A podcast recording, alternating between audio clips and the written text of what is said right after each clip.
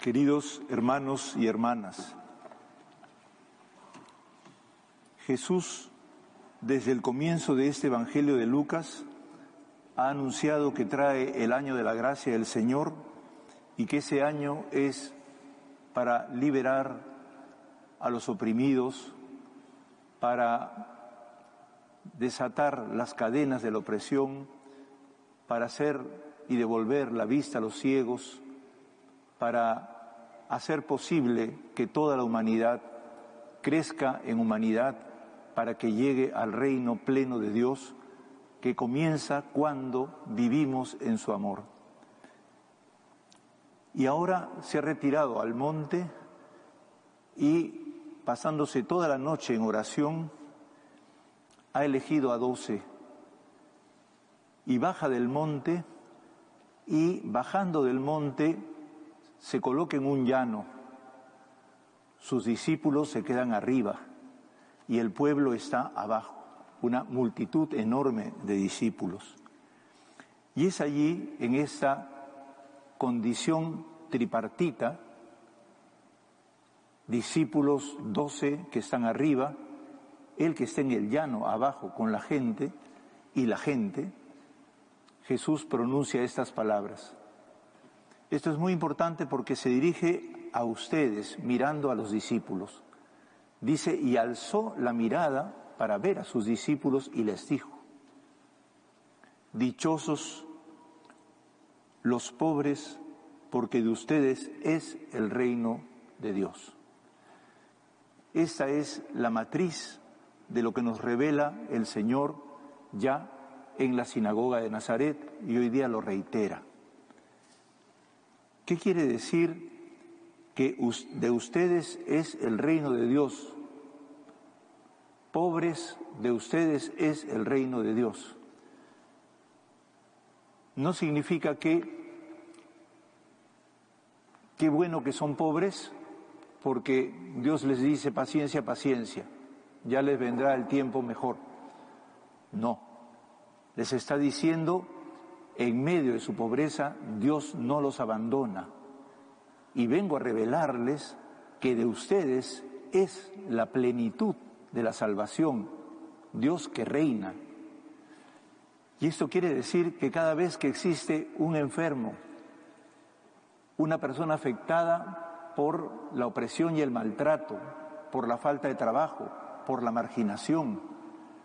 Cada vez que existe una soda afectada seriamente por la ecología que afecta, como los pescadores que tenemos aquí presentes, y nuestros hermanos de la Amazonía, una de cuyos representantes ha venido hoy día a leer en Shipibo Conibo la carta a los Corintios, cada vez que nosotros mismos que caminamos por las calles, esforzándonos todos los días en sobrevivir, debemos de reconocer que Dios está de nuestra parte y que por lo tanto existe una fuerza que alienta nuestra vida porque no nos abandona.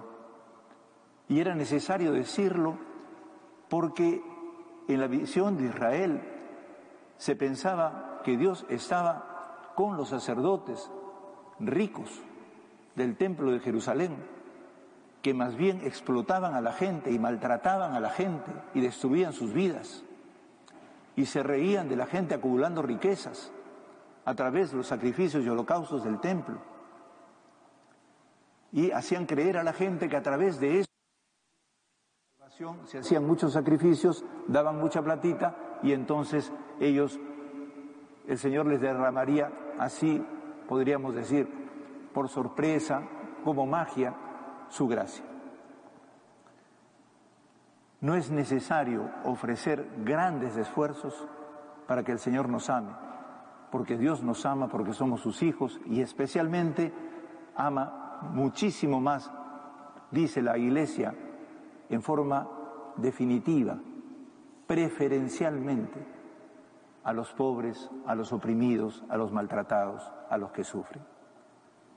Y por eso Lucas habla, mejor dicho, Jesús habla en el Evangelio de Lucas con tres expresiones. Dichosos ustedes pobres, los que tienen hambre y los que lloran. Dichosos ustedes pobres porque de ustedes es el reino. Después dice, dichosos ahora los que sufren ahora, en este momento, hambre, porque serán saciados. Dichosos ustedes ahora los que lloran, porque reirán. Hermanos y hermanas, son palabras de esperanza.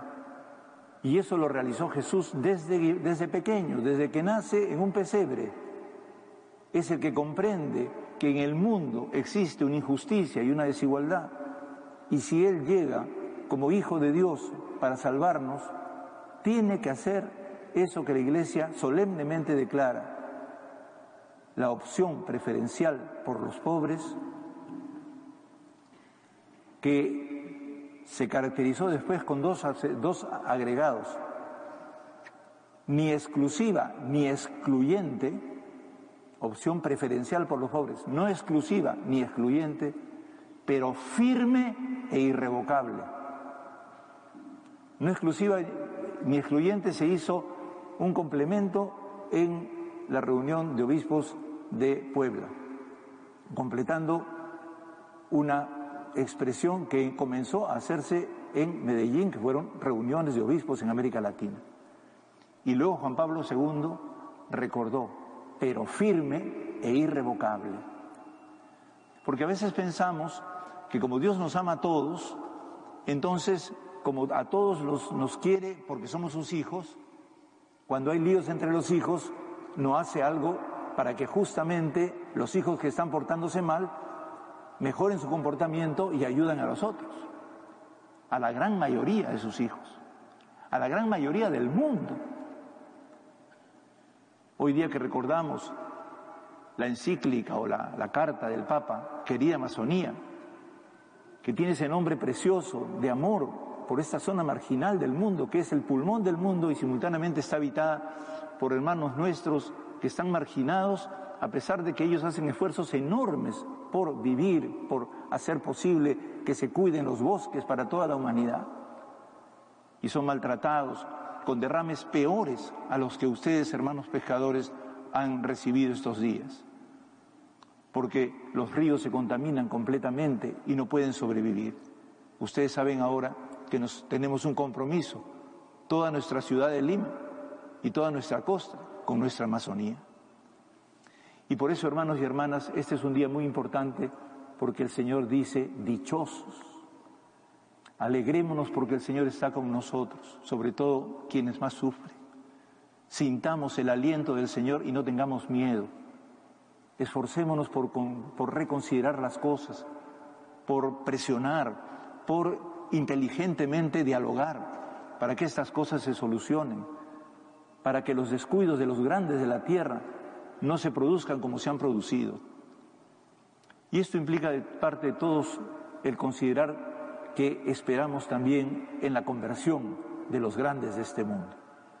El texto de Jesús les llama ricos, sobre todo pensando en que el que acumula riquezas normalmente siempre escoge la vía para enriquecerse más. Y por eso es la persona ¿no? que no sufre, que vive, vive muy emente, y también esa, esa idea que se ríe. Pero el Señor les dice, ay de ustedes, porque no saben lo que viene, no saben el futuro que van a tener. Y acá hay algo muy importante que el Señor quiere ahora que hagamos una identificación con quien Él se identifica. Jesús vino a esta tierra para mostrarnos que Dios es pobre. Dios se identifica como uno de ellos. El Papa Paulo VI dijo cuando vino a visitar Medellín, el San Pablo, San Paulo VI, decía, nosotros estamos ante el sacramento del pobre, el sacramento del pobre. Y ese sacramento significa que la vida de los pobres es sagrada y tiene que ser protegida para que pueda progresar en esa vida en forma ordenada y pueda tener sus posibilidades. Pensemos en las amas de casa, en las mujeres que sufren todos los días por sus hijos, de todas las personas que trabajan en la calle. Todos ellos son los preferidos de Dios. Y todos nosotros tenemos que organizarnos para ayudar a los preferidos de Dios. y la iglesia de Lima, que en sus inicios tiene una cosa doble, una ciudad centro del acaudalamiento enorme de mineral para exportarlo, con gente riquísima. Por eso es que podemos ver los palacios de la ciudad, pero viviendo frívolamente e indiferente al dolor humano. Y nuestros santos, Santa Rosa de Lima, San Martín, preocupándose por los pobres, por darles aliento, pero no para adormecerlos, el Papa Francisco dice que Jesús, así como sus discípulos, también nos tomó de la mano en Lima por algunos para anunciar el Evangelio y evangelizó la ciudad. Y es que nos falta, hermanos, evangelización. Nos falta anunciar como iglesia la buena noticia y, como dice el Papa, salir de las sacristías. Porque tenemos la costumbre de crear una iglesia de sacristía que es muy bonita, muy linda, porque hacemos lindas liturgias y está muy bien, pero eso no es suficiente para salvarse. Al contrario, una iglesia que se regodea en sí misma y está solamente pensando en sí misma, no es la iglesia del Señor. Lo que pasa es que implica toda una reorganización, una redefinición de la iglesia y estamos en eso. Ese es el camino sinodal de reforma que el Santo Padre ha dicho para la Iglesia Universal y que nos hemos propuesto fielmente en nuestra ciudad organizar para que todos tengan acceso a una vida mejor. No una vida de ricos. Los pobres, es verdad que hay algunos pobres ¿no? que tienen mentalidad de rico y buscan ¿no? sacar su troncha, como se dice, ¿no? Pero no es la actitud general, la actitud sencilla de quien quiere progresar y tener los mínimos elementos. Tenemos mucha gente también que, habiendo sido pobre, ya ha conseguido algo y no quiere soltar. Hoy día el Papa ha dicho que no quiere desencajarse. Y el Papa dice hoy día, es necesario que nos desencajemos para que no seamos rígidos y estemos totalmente entumecidos, rígidos sin cambiar, sino dejarnos ganar por la solidaridad. Pensemos siempre en esto, hermanos. Cuando yo tengo hambre, otro come y viceversa. Cuando yo como, otro tiene hambre. Por eso es que todos tenemos que pensar que tenemos una deuda, una deuda muy profunda. Como decía un poeta nuestro, tal vez si yo no hubiera nacido, otro pobre tomara este café. Yo soy un mal ladrón ¿a dónde iré?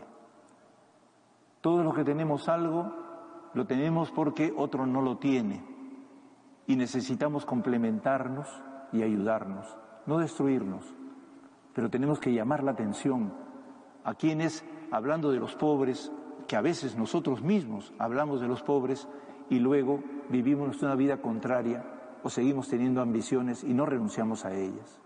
Lo estamos viendo en estos días en el país cómo todos los grupos se organizan para que todo lo que puede mejorar la situación del país va a, empeorar, por sus intereses. La Iglesia tiene que predicar la renuncia a los propios intereses y el ajuste de lo poco que yo puedo ganar al servicio de las personas que más sufren. Y quiero agradecerles a los hermanos pescadores que un día han venido, porque son así como los representantes de las víctimas, de los pobres que el Señor quiere y ama y quiere ayudar, por los cuales Él se comprometió, pero también ustedes, hermanos enfermos, que sé y sabemos cómo han sufrido y sufrimos por diversas enfermedades, especialmente la de la pandemia. Y queremos agradecer ustedes, hermanos, que están dedicados a servir, los médicos, las, las enfermeras, porque son como los discípulos, ¿no? Pero ustedes, a diferencia de los discípulos, han bajado al llano. Y el Señor les advierte a los discípulos. Quien es discípulo tiene que bajarse del segundo piso ¿no? y ponerse delante de la gente, con la gente. Y todos tenemos que usar ese camino porque tenemos que hacer una conversión real de nuestra ciudad y de nuestra iglesia. Que Dios los bendiga, hermanos y hermanas, y unidos en el Señor, que es la fuerza de su pueblo, su gran libertador, demos testimonio de ese Dios que nos ama, unidos a todos los que más sufren y especialmente hoy día rezando por nuestra querida Amazonía.